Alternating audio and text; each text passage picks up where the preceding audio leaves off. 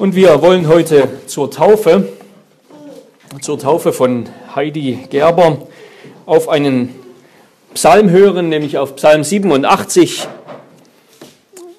Psalm 87 unter der Überschrift Diese ist in Zion geboren.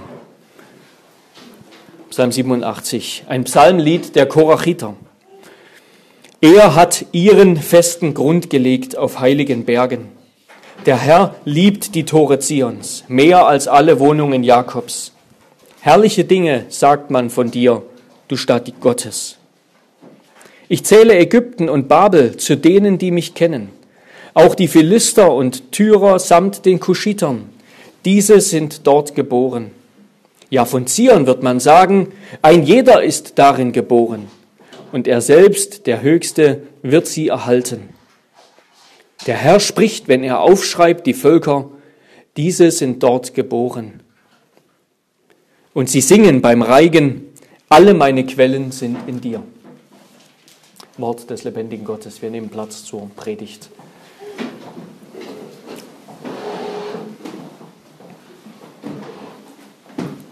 Ja, liebe Geschwister, Gemeinde des Herrn Jesus Christus, wir wollen auf diesen Psalm hören, auch im Hinblick auf die Taufe und wollen ja, uns Gottes unfehlbares Wort zur Hand nehmen und, und den Psalm gemeinsam untersuchen und verstehen. Und wir wollen das tun anhand von drei Punkten, die wir auch im Faltblatt finden.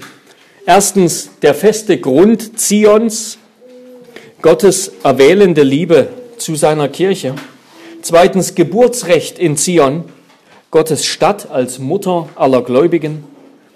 Und drittens die ewigen Quellen Zions, Gott erhält und ernährt sein Volk.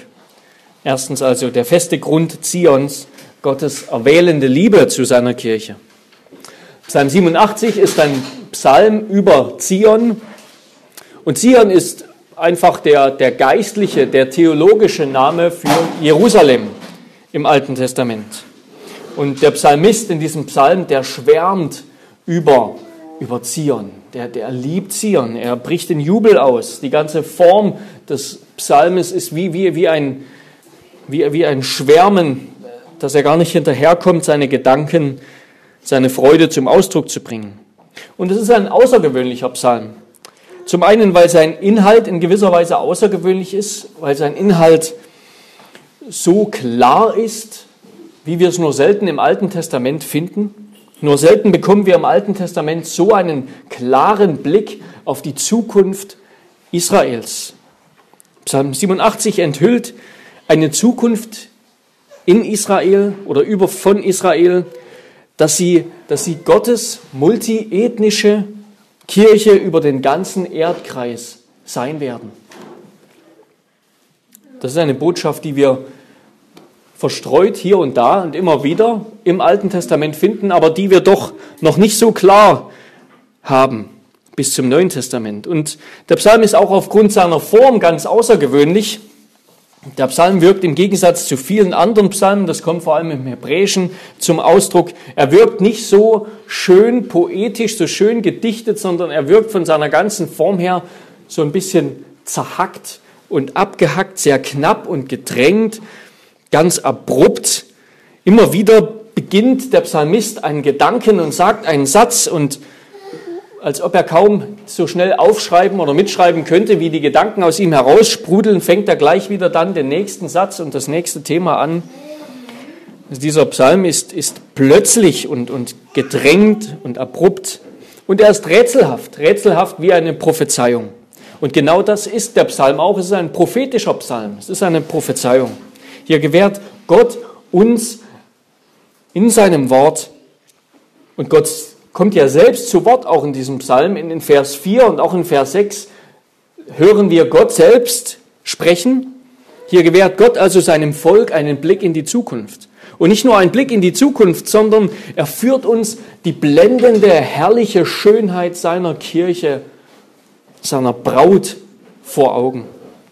So sieht Gott die Kirche, so sieht er Israel, so sieht er seine Braut an. Und wenn ihr heute noch Zeit habt vor dem Schlafengehen, würde ich euch empfehlen, lest nochmal Psalm 45 auch. Ein weiterer Psalm, in dem Gott seine Liebe, so ein Liebeslied über seine, sein auserwähltes Zion äh, spricht und anstimmt. Das ist das Idealbild von Kirche. Und in der Zukunft, wenn Christus wiederkommen wird, mit dem ersten und zweiten Kommen Jesu, hat sich dieses Idealbild und wird sich dieses Idealbild verwirklichen. So sieht, so sieht Gott Kirche, so betrachtet Gott Kirche. Das ist sein Blick auf die Kirche. Wir können sagen, es ist sein Blick vom Ende her. Wir stecken mittendrin, aber Gott sieht vom Ende her und er sieht das Ideal. Er hat das Ideal vor Augen. Er hat seine Braut in all ihrer Schönheit vor Augen. Da gibt es keine Makel und nichts. Und so sollen auch wir lernen, von ihr zu denken, lernen von Zion, von der Kirche Gottes zu denken. Und diese Prophezeiung wird sich erfüllen. Sie wird sich erfüllen, sie hat sich mit dem ersten Kommen Jesu schon erfüllt und sie wird sich vollkommen erfüllen, wenn er wiederkommt. Aber wie das mit einer Prophezeiung so ist, eine Prophezeiung, die beschreibt, wie es in der Zukunft sein wird, aber sie richtet sich nicht an die Zukünftigen, sondern sie richtet sich an die, die jetzt leben, um sie zu hören. Die Zukünftigen hören diese Prophezeiung nicht oder höchstens im Nachhinein, wenn sie schon erfüllt ist. Aber eine Prophezeiung wird denen gesagt, die jetzt leben. Und es geht darum, wie es in Zukunft sein wird. Also Gottes Prophezeiung spricht vom zukünftigen Idealzustand zu denen, die nichts als den gegenwärtigen Mangelzustand kennen. Gott will, dass gerade die, die die hässliche, enttäuschende, traurige Realität kennen, dass sie die unübertreffliche Herrlichkeit und Schönheit, die Gott sieht und zu der Gott sein Volk, sein Zion machen wird, dass sie das nicht aus dem Blick verlieren. Auf dass wir nicht vergessen, sozusagen, das hässliche Entlein wird ein prachtvoller, majestätischer Schwan werden. Und wie bitter nötig haben wir es, dieses Idealbild immer wieder uns vor Augen zu stellen. Wie schnell vergessen wir es angesichts der Realität von Kirche. Und wie bitter nötig hatte Israel damals dieses Idealbild. Wir wissen nicht sehr viel über den Hintergrund dieses Psalms und wann und wie er entstanden ist. Aber wir lesen in Vers 4, wie Babel in einem Atemzug mit Ägypten, mit Rahab genannt wird. Und das waren die beiden größten Feinde Israels, das wissen wir alle aus der Geschichte des Alten Testaments. In Ägypten war Gottes Volk zuerst über 400 Jahre lang, im Exil und später wurde es von Babylon verschleppt, nachdem die Babylonier Jerusalem, Zion zerstört haben. Aber während Ägypten ein, ein ganz alter Feind ist, eine Nation, die noch älter ist als die Nation Israel selbst, ist Babylon, die Nation Babylon, ein, ein ganz junger Feind. Das kam erst viel später als Bedrohung dazu. Das war erst nach der Zeit Davids und Salomos, dass die Babylonier kamen und eine Bedrohung für Israel wurden. Vielleicht wurde dieser Psalm, es spricht einiges dafür, also sogar erst nach dem Exil geschrieben. Also in der Zeit Esras und Nehemias. Und wenn dann steht ähm, ein Psalmlied der Korachiter, dann heißt das nicht, dass sie diesen Psalm verfasst haben, sondern dass sie ihn singen sollten, dass er für diese Sängerfamilie der Leviten geschrieben wurde. Höchstwahrscheinlich entstand er also, dieser Psalm, in einer Zeit, in der die glorreichen Tage, die herrliche Zeit Israels schon Geschichte war. David war schon gestorben, Salomo war schon gestorben, das große Reich Israel, das von, vom Mittelmeer bis an den Euphrat reichte und seinen Einfluss hatte, all das war schon Geschichte.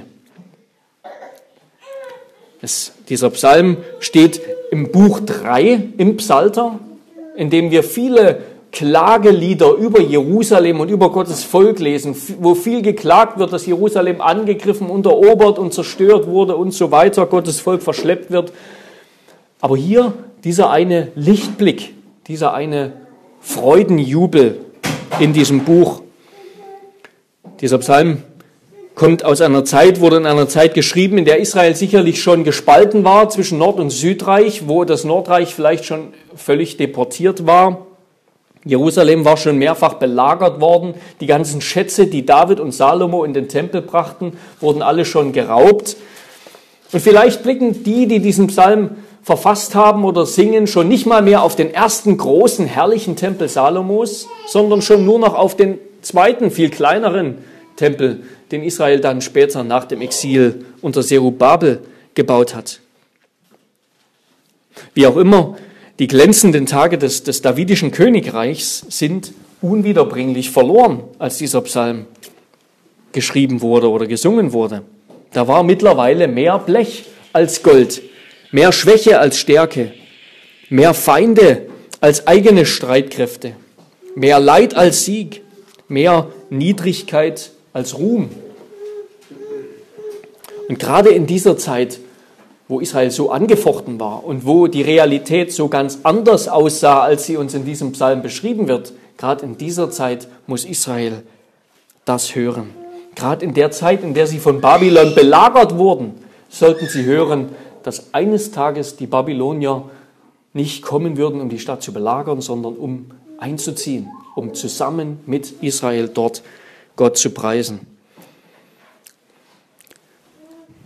Gott verspricht seiner Stadt, Gott verspricht seinem Volk, dass seine Stadt ewig Bestand haben wird, weil er selbst sie gebaut hat. Gott selbst hat sie gebaut. Er war es, der den Grundstein Zions gelegt hat. In Vers 1 lesen wir das. Und er wird ihr ewigen Bestand verleihen. Vers 5 ja sie zur Mutter aller Völker machen. Zion gehört ihm, er hat sie gebaut, geschaffen, sie ist ihm wertvoll wie sein Augapfel. Er selbst war es, der sie mit seinen Händen errichtet hat. Und der einzige Grund, weswegen Gott Zion erwählt hat und, und Zion, in Zion wohnen will und sich in Zion nahen lässt, ist, weil Gott es eben so will weil Gott es eben so gefällt. Gott hätte jede Stadt auswählen können. Er hätte genauso gut, wie wir in Vers 2 lesen, alle anderen Wohnungen Jakobs auswählen können als seinen Wohnort. Hätte auf allen Bergen Israels wohnen können, seinen Tempel bauen können. Aber Gott hat sich Zion erwählt und dort will, will er in Ewigkeit wohnen. Auf diese Stadt hat er seine ganze Liebe gerichtet.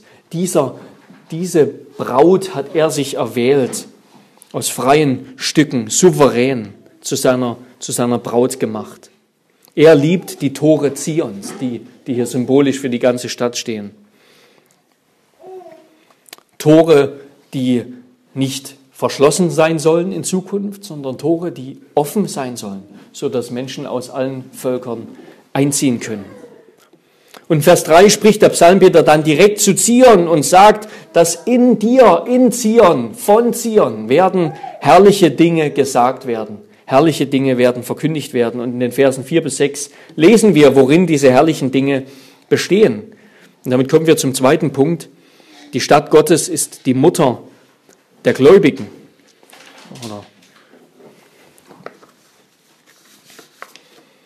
Das, unser Geburtsrecht ist in Zion, Gottes Stadt ist die Mutter aller Gläubigen.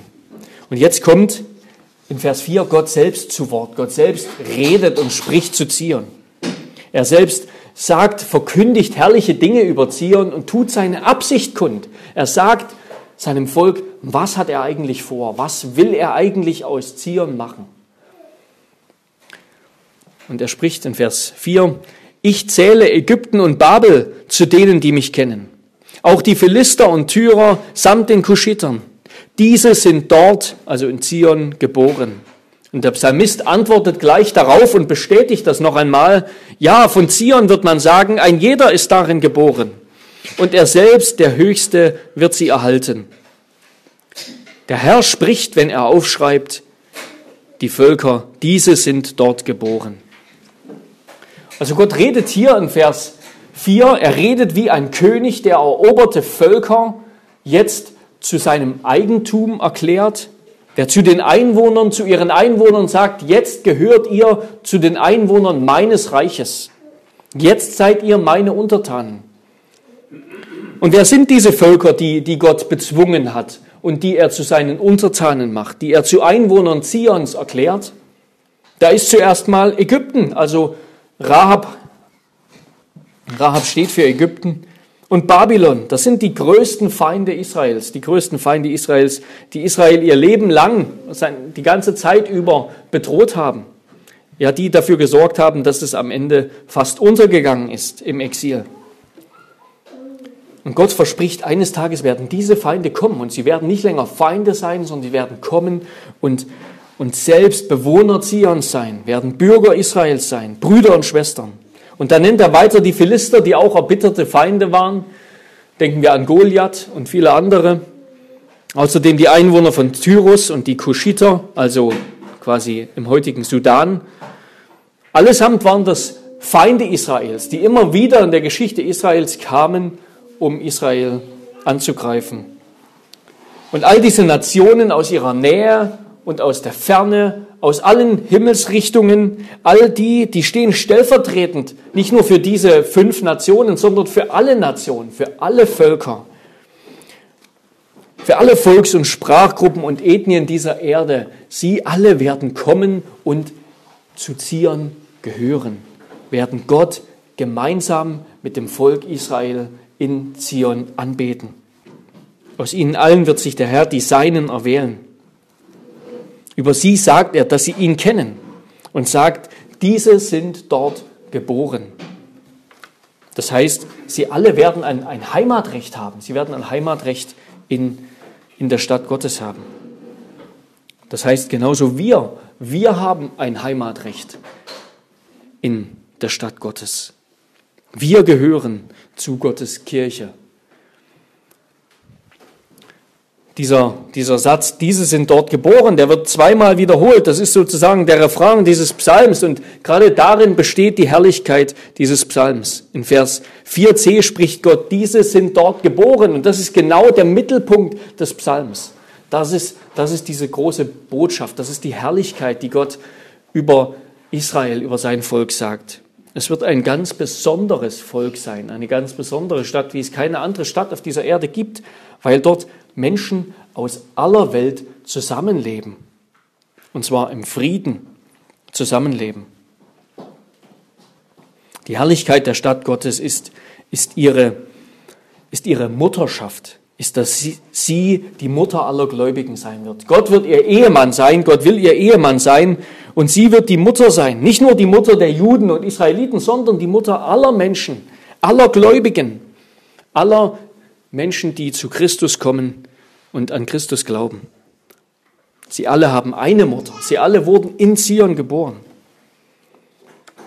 Und so wurde eben auch Heidi Gerber in Zion geboren. Auch sie ist ein, ein Schatz im Tempel Gottes, ein Kind der Kirche. Und deshalb, deshalb taufen wir sie heute, denn wie, wie der Apostel Petrus gesagt hat, den Gläubigen und ihren Kindern und allen, die Gott hinzurufen wird, denen gilt die Verheißung. Die Verheißung der, der Vergebung der Sünden, des Heiligen Geistes und des neuen Lebens, die Verheißung, Kinder Zions zu sein. Und das, das besiegeln wir in der Taufe, dass Heidi Gerber ein Kind Zions ist in Zion geboren wurde. Und in Zion werden wir geboren aus Gnade. Aus Gnade werden wir geboren. Und wenn wir dort geboren wurden, dann sind wir Einheimische, Einheimische in Gottes Stadt, Eingeborene des Himmelreichs. Denn wer aus Wasser und Geist geboren ist, sagt Jesus, der wird Gottes Reich betreten und ererben.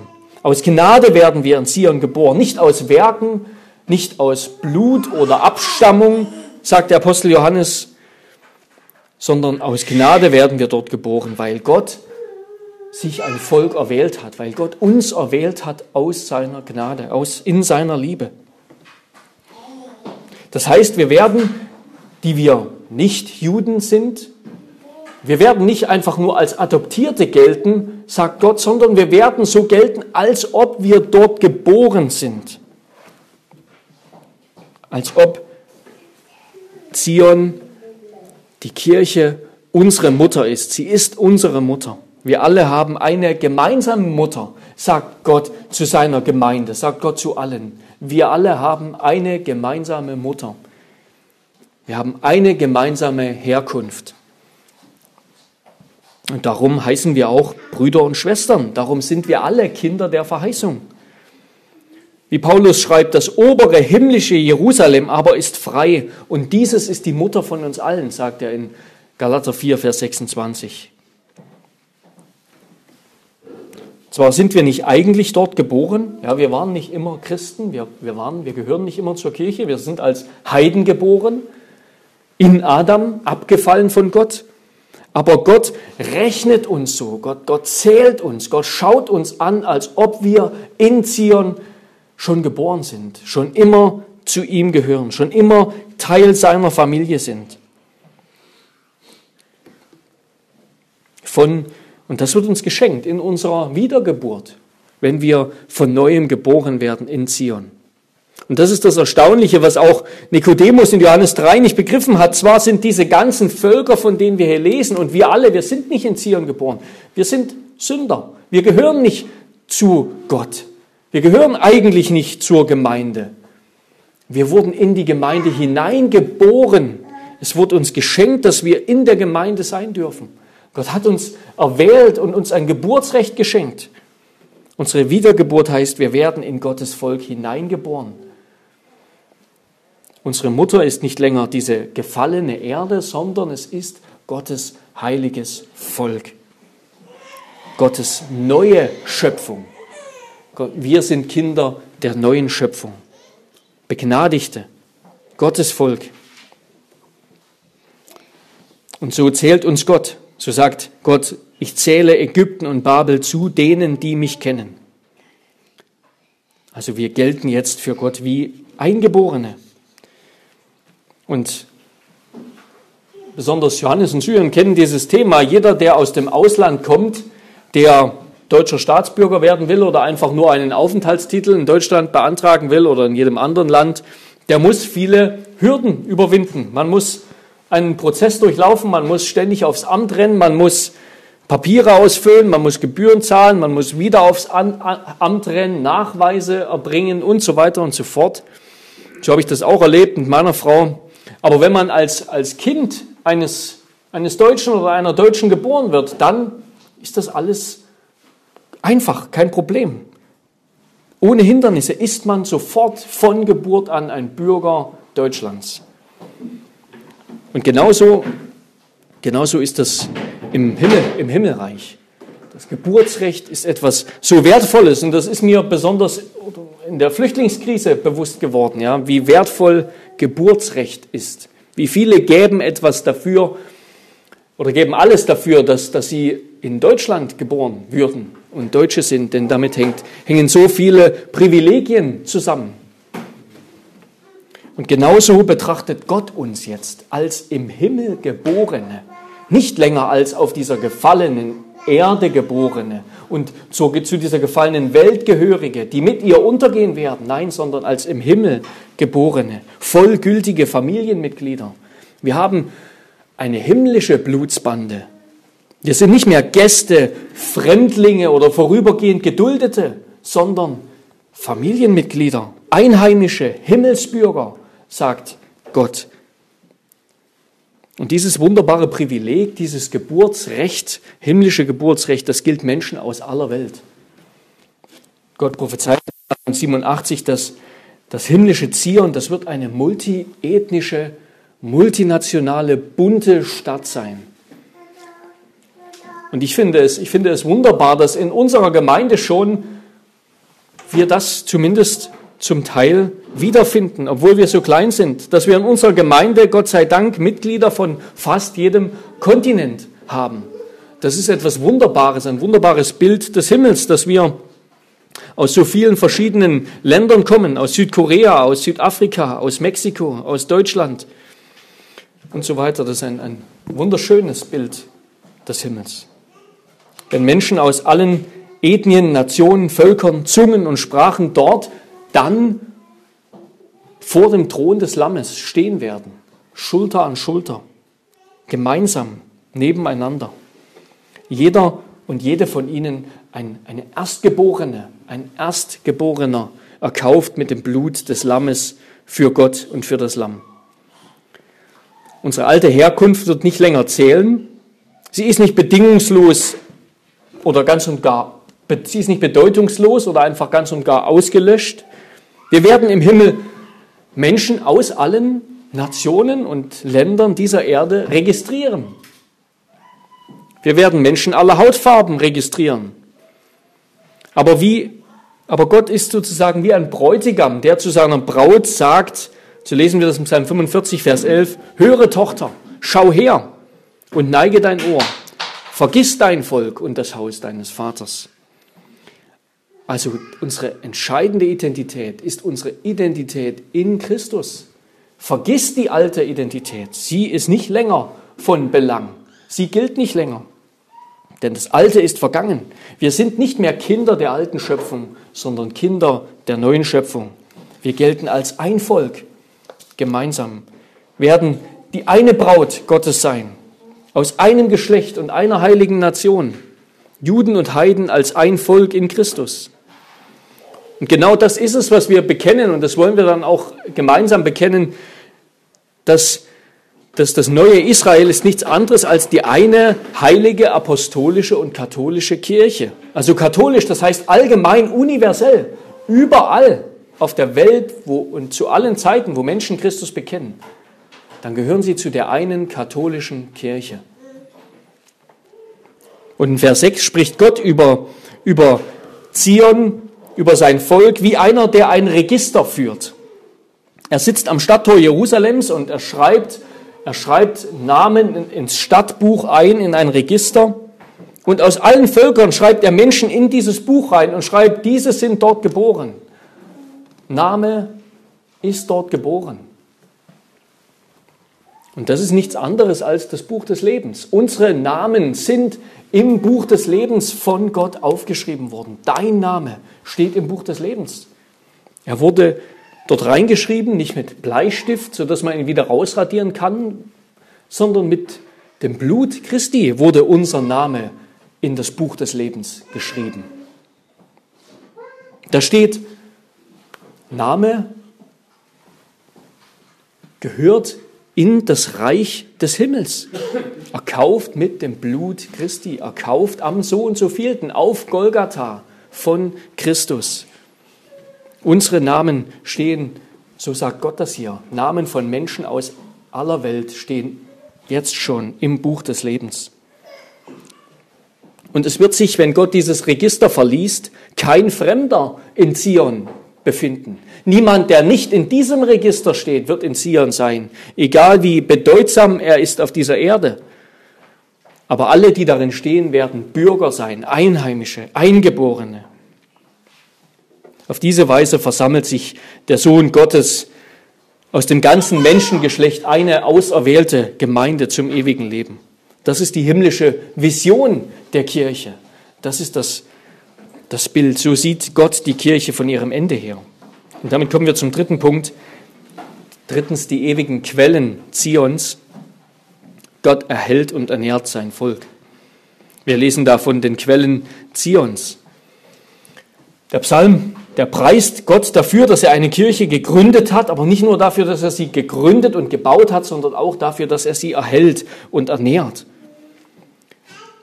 Gott hat seine Gemeinde gegründet, er hat ihr ihren Grund gelegt und er erhält sie und ernährt sie. Und diese beiden Worte, die wir in Vers 1 und Vers 5 lesen, gegründet und befestigt oder, oder erhält, die gleichen Worte haben wir heute auch in Psalm 24 gelesen. Da heißt es, dem Herrn gehört die Erde und was sie erfüllt, der Erdkreis und seine Bewohner, denn er hat ihn gegründet über den Meeren und befestigt über den Strömen. Diese beiden Worte finden wir auch hier in unserem Psalm in Vers 1 und Vers 5. Und es gibt uns den Eindruck, dass so wie Gott den Kosmos und die erste Schöpfung geschaffen hat und erhalten hat, erhalten wird, so wird er noch viel mehr seine geliebte Stadt, sein geliebtes Volk erhalten. Zion, sein Volk, ist die neue Schöpfung. Das ist nicht einfach nur eine Gruppe von Gläubigen, nein, das, das ist die neue Schöpfung. Und Gott hat den Grund dieser neuen Schöpfung gelegt. Er hat diesen Grund gelegt am Kreuz von Golgatha. Gott hat sie gegründet in der Vergangenheit und wird sie erhalten. Er wird sie erhalten, er wird sie erhöhen über alle Berge und Nationen, über alle Nationen wird diese eine Nation stehen, die Kirche. Wir sehen also heute gerade, wenn, wenn ein Kind getauft wird, ein Kind, das deutsche und koreanische Wurzeln hat, wie Gott seine Gemeinde erhält. Heute in diesem Gottesdienst sehen wir, wie, wie Gott am Werk ist, wie, wie er seine Gemeinde nicht vergisst, sondern baut und erhält. Wie er Menschen hinzufügt, wie er diese, diesen Psalm verwirklicht, erfüllt. Menschen aus aller Welt werden in dieser Gemeinde leben, werden zu dieser Gemeinde, zu dem himmlischen Zion gehören. Das Werk, das Gott einmal begonnen hat, das wird er nicht wieder vergessen, das wird er nicht irgendwie liegen lassen. Das, die, diese, diese Verheißung dürfen wir uns, wir uns als Gemeinde zu Herzen nehmen, aber auch ihr euch als Eltern. Was Gott begonnen hat, das wird er nicht liegen lassen. Gottes Liebe zu zu uns, Gottes Liebe zu Heidi ist viel größer als, als eure Liebe zu eurer Tochter. Er wird sie versorgen, er wird euch beistehen, sie im Glauben zu erziehen. Durch sein heiliges Wort und seinen heiligen Geist, durch Wort und Sakrament wird er sein Volk bauen. Denn wie es im Psalm eben heißt, alle meine Quellen sind in dir. Die Quellen unserer Kraft und Freude entspringen nirgendwo anders als im Berg Zion, in der Gemeinde, in der Kirche. Es geschieht ganz und gar und allein durch den Dienst der Kirche, dass wir zum ewigen Leben geboren und ernährt werden. Gott gebraucht den Dienst der Kirche, die Verkündigung seines Wortes und die Lehre in der Gemeinde und die Sakramente, um uns zu nähren und zu führen. Die Hirten der Gemeinde und die Geschwister in der Gemeinde sind Gottes Stecken und Stab, mit dem er uns führt als unser Hirte auf dem rechten Weg.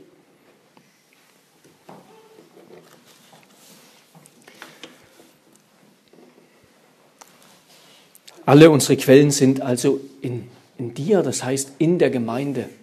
Dort, dort empfangen wir Leben. Dort, wo das Wort verkündigt wird, empfangen wir Leben. Die Gemeinde ist das Zion Gottes, der, der Weltberg, der Paradiesgarten Gottes.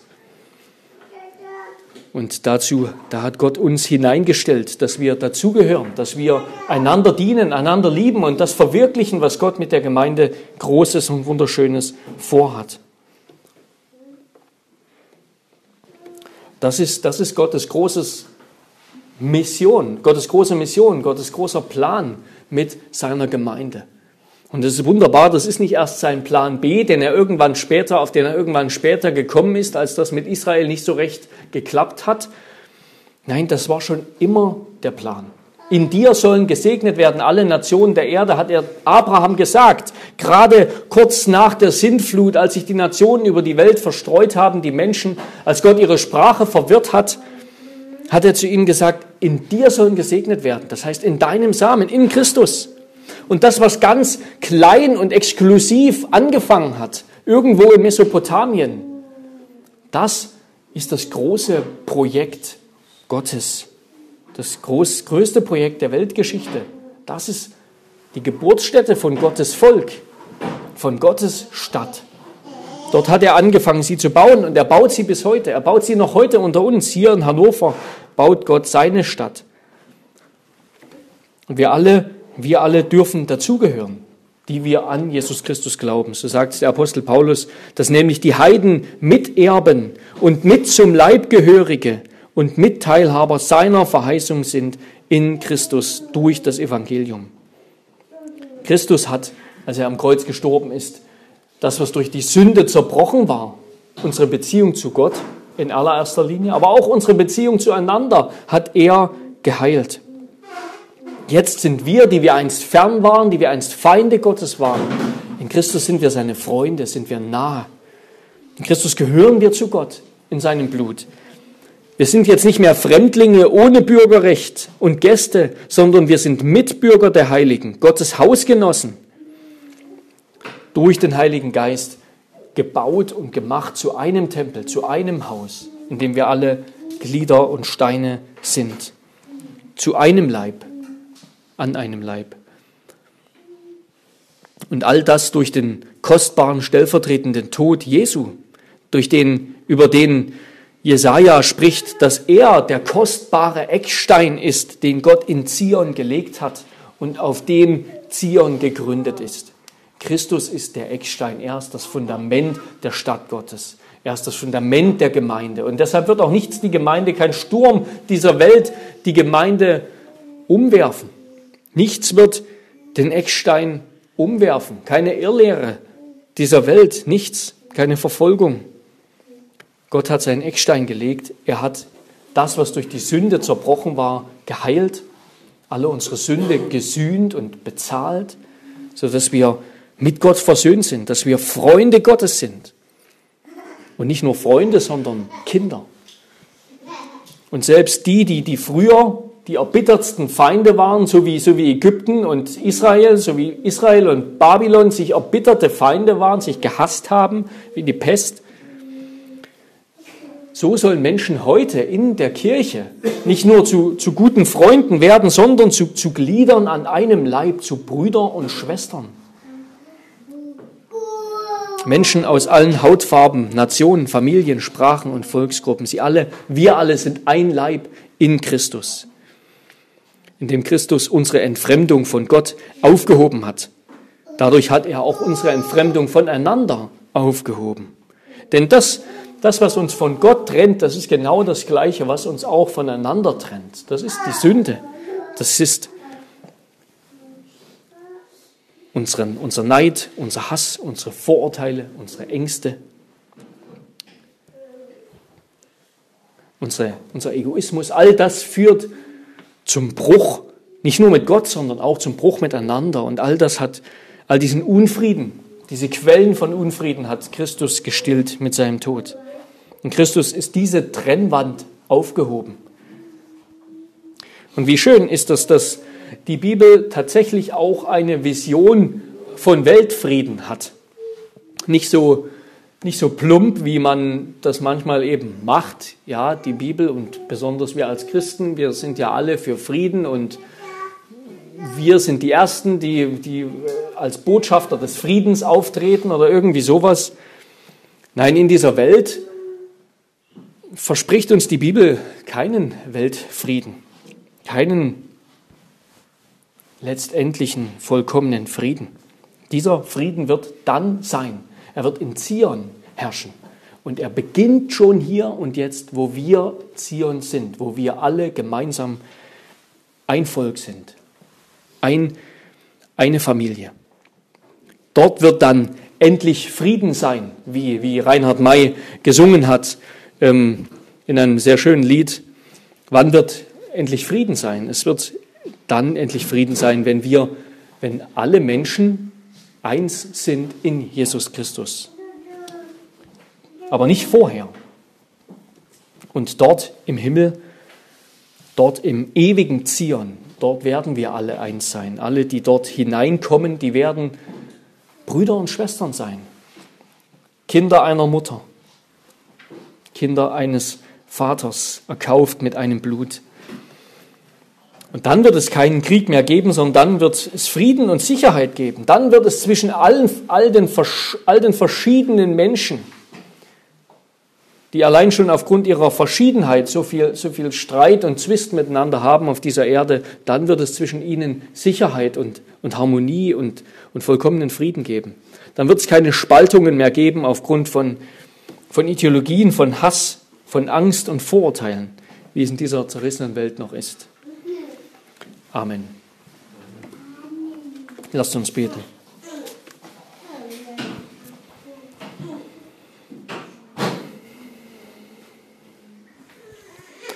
Herr unser Gott, wir danken dir für deine, für diese großartige Prophezeiung, die du von Israel hast. Wir loben und preisen dich für, für deine Liebe, die du zu deiner Gemeinde, zu deinem Volk hast. Hab Dank, Herr, dass du auch uns aus Gnade erwählt hast, dass wir dazugehören dürfen, dass auch wir deine Kinder sind, dass auch wir schon Kinder der neuen Schöpfung sind. Wir danken dir für das große und wunderschöne Bild, das du von deiner Gemeinde hast und diesen herrlichen Plan, Frieden zu machen zwischen allen Menschen, Menschen aus allen Völkern und Nationen und allen Ecken und Enden dieser Erde. Ja, und wir bitten dich für unsere Gemeinde, dass, dass wir je länger, je mehr das unter uns verwirklichen.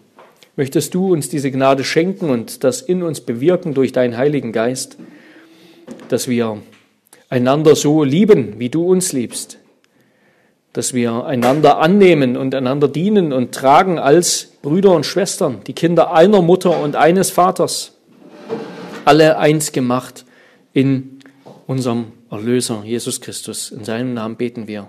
Amen.